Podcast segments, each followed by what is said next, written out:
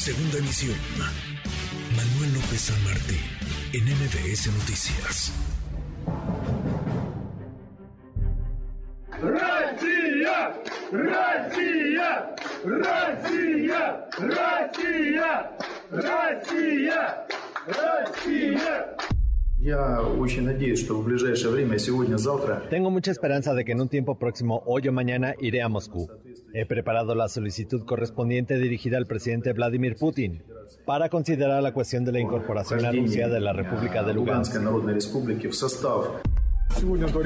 Hoy se está haciendo historia. Participan todos los habitantes del Donbass que han sobrevivido valientemente a todas estas pruebas durante los últimos ocho años.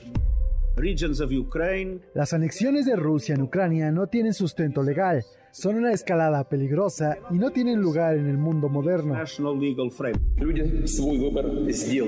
Los residentes han hecho su elección.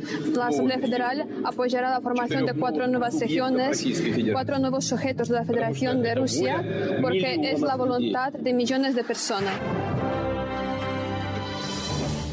Tensas las cosas, muy tensas por decirlo leve, por decirlo suave, en territorio ucraniano. El presidente de Rusia, Vladimir Putin, ha confirmado la anexión de cuatro zonas de Ucrania ocupadas por el ejército de su país. Más de 210 días de invasión, más de 210 días de guerra. Gabriel Guerra Castellanos, querido Gabriel, qué gusto, ¿cómo estás?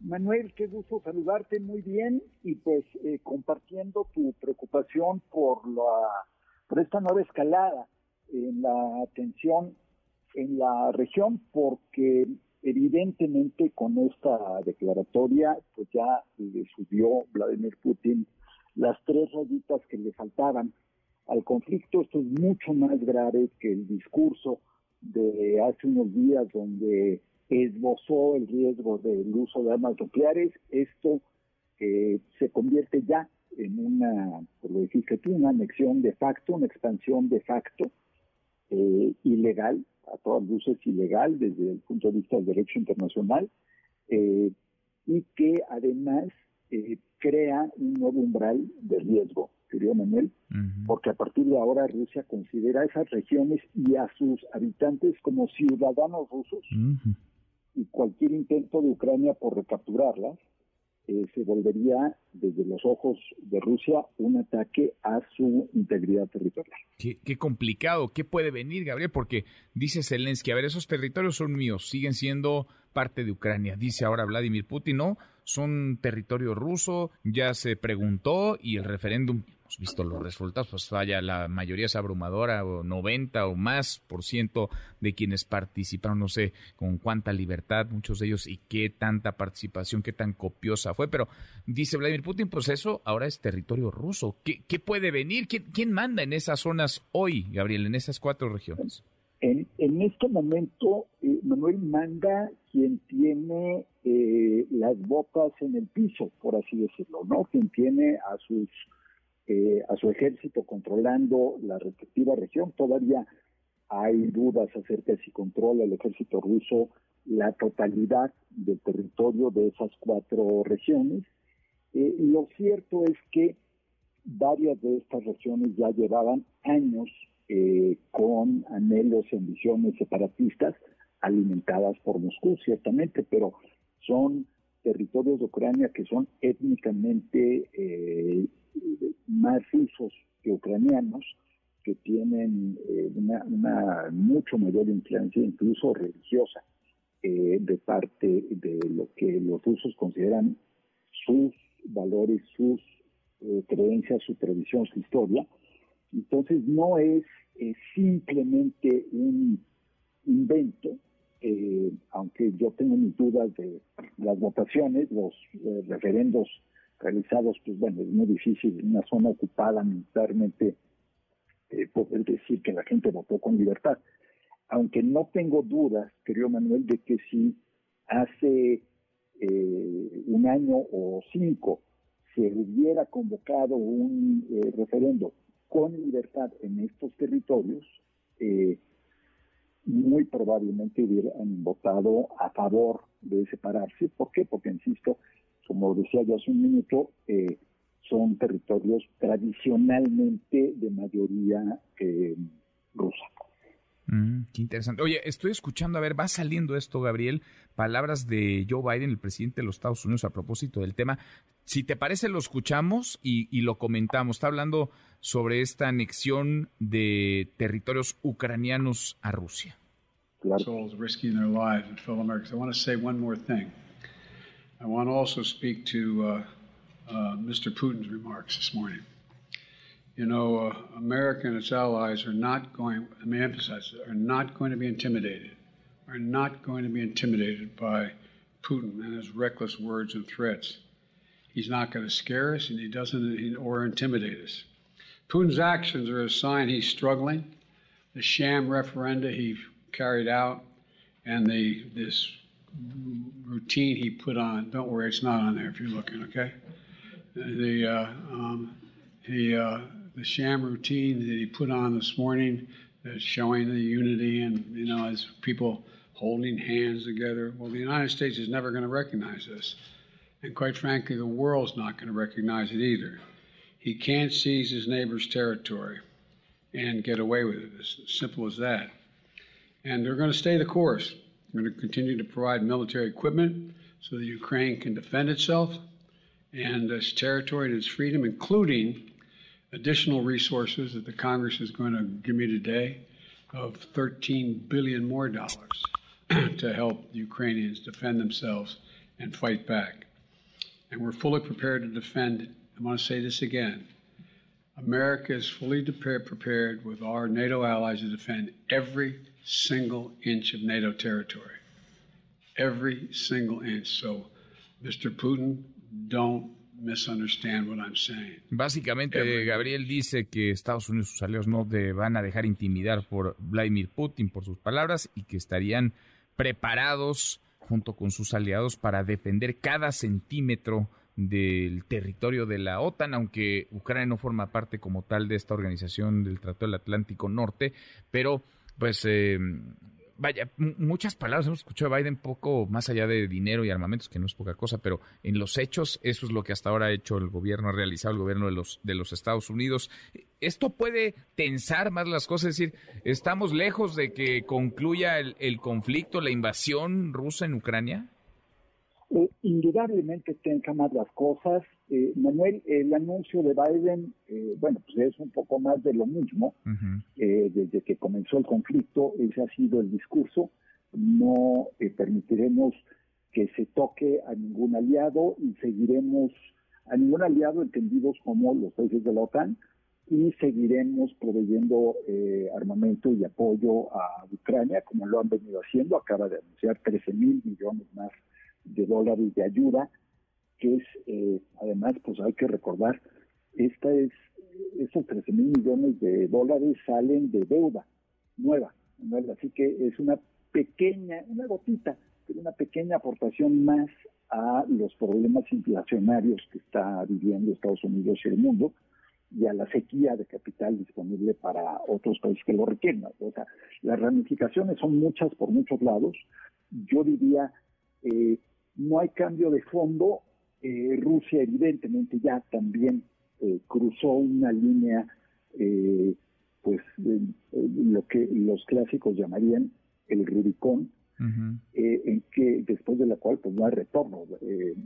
sería para Putin y para Moscú retirarse de estos territorios sería una derrota verdaderamente inimaginable. Ucrania tendrá que decidir qué tanto puede vivir con esto o no, como lo hizo eh, con la anexión de Crimea en su momento. Yo creo que lo que marca, porque además el discurso hoy de Putin, eh, más allá del acto concreto de la anexión, es probablemente su discurso más antiestadounidense y más antioccidental eh, en toda su carrera, en toda su gestión Así que pues sí, estamos claramente de regreso en la Guerra Fría, eh, con la diferencia de que esta es una Guerra Fría en la que hay chispas en el territorio, eh, hay llama, ¿no? Hay llamas este, en el territorio ucraniano que en cualquier momento pueden salpicar. Por otro lado, tiempos muy peligrosos, muy delicados, en que cualquier falla de cálculo de alguno de los dos puede convertir esto en una en una eh, escalación. No quiero no quiero usar palabras alarmistas, por eso me detengo. No, eh, yo no veo que esto se convierta en un conflicto eh, directo entre Estados Unidos y Rusia, o entre la OTAN y Rusia, pero sí creo que estamos en un punto en el que cualquiera que se equivoque tantito o que calcule mal la reacción del contrario puede generar un eh, conflicto todavía más grave. Todavía más grave y enredarlo más. Gabriel, me queda un minutito, pero no quiero dejar de preguntarte porque te leía en Twitter a propósito de este hackeo y la filtración de información sensible, confidencial, clasificada de la Secretaría de la Defensa a medio, al medio Latinos que se da a conocer.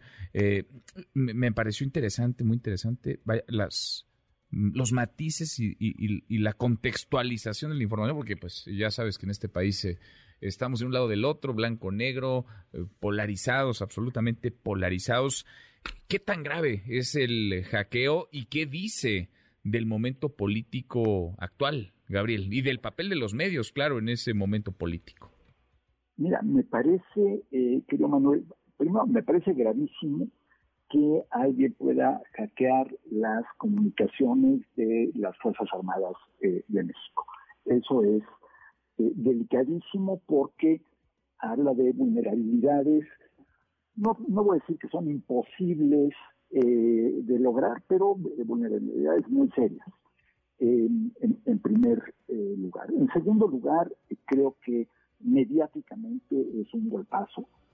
Eh, es un golpazo para el grupo que lo difunde, pero particularmente para Latinos es un, es un chip mediático, eh, aunque creo que no hay tampoco eh, demasiado de novedoso. Y creo que hay una cosa muy importante que cambió un poco la dinámica de la conversación al aceptar el presidente que todo lo que se difundió es cierto, le resta un poco de eco mediático y de, escándalo porque la respuesta típica hubiera sido o negar o guardar silencio o pretender que eh, esto era parte de los ataques de los adversarios y no, lo acepta, entonces ahí le quita eh, por lo menos tres escalones a lo que suelen ser los, los ciclos mediáticos en este tipo de cosas, ¿no? En que sale la revelación, el gobierno niega, eh, los que lo revelaron lo demuestran y entonces el gobierno eh, se esconde atrás de una nube. en ese sentido, mediáticamente creo que le dio un buen manejo. Eh, nada es nuevo y tal vez dos cosas centrales para, para cerrar, Manuel. Primero, el tema del estado de salud del presidente de la República yo creo que sería una muy sana costumbre que los presidentes, y esto es algo que llevamos discutiendo muchos años, desde que se rumoraba acerca del estado de salud de Fox, eh, los presidentes deberían eh, someterse a revisiones periódicas y deberían darse a conocer, eh, pero también el estado de salud presidencial es un tema también de seguridad nacional, es decir, no podemos pretender de ninguna manera que se esté eh, difundiendo por todos lados, porque bueno, eso puede tener afectaciones muy graves para el, para el Estado mexicano. Se trate del presidente que se trate, ¿no? No estoy hablando del observador, estoy hablando del presidente de la República. Sí, sí, del jefe de Estado, se llame como se llame, en el momento en el que esté quien esté. Y finalmente, bueno, eh, ¿qué diferencia ética o legal hay entre que eh, este grupo haya hackeado a Sedena o que otros activistas hackeen o espíen telefónicamente actores políticos. No mucha, no mucha. Creo que básicamente es lo mismo. Pues es igual de ilegal, ¿no? Una escucha, un espionaje telefónico que un hackeo cibernético. Entonces, lo que no podemos, o no, bueno, no deberíamos, mejor dicho, que Manuel, porque muchos sí lo hacen, es indignarnos, por ejemplo, por esto, si hace semanas eh, aplaudíamos la difusión de los eh, audios de Alejandro Moreno, pues presidente del PRI, o viceversa. Sí, si nos indignaba aquello, decir que ahora esto está muy bien. Entonces, bueno, sí, como decía mi abuelita, pues hay que tener tantita este, abuelita. Pues sí, hay quienes no, no, no tienen, hay quienes nunca tuvieron, incluso, Gabriel, pero bueno, pues eh, cada quien mira, ve las cosas según conveniencia, ¿no? casi aquí en sus abuelitos y sus abuelitas. Abrazo grande, gracias, buen viernes. Otro abrazo fuerte para ti. Es Gabriel, Gabriel Guerra Castellano. NBS Noticias.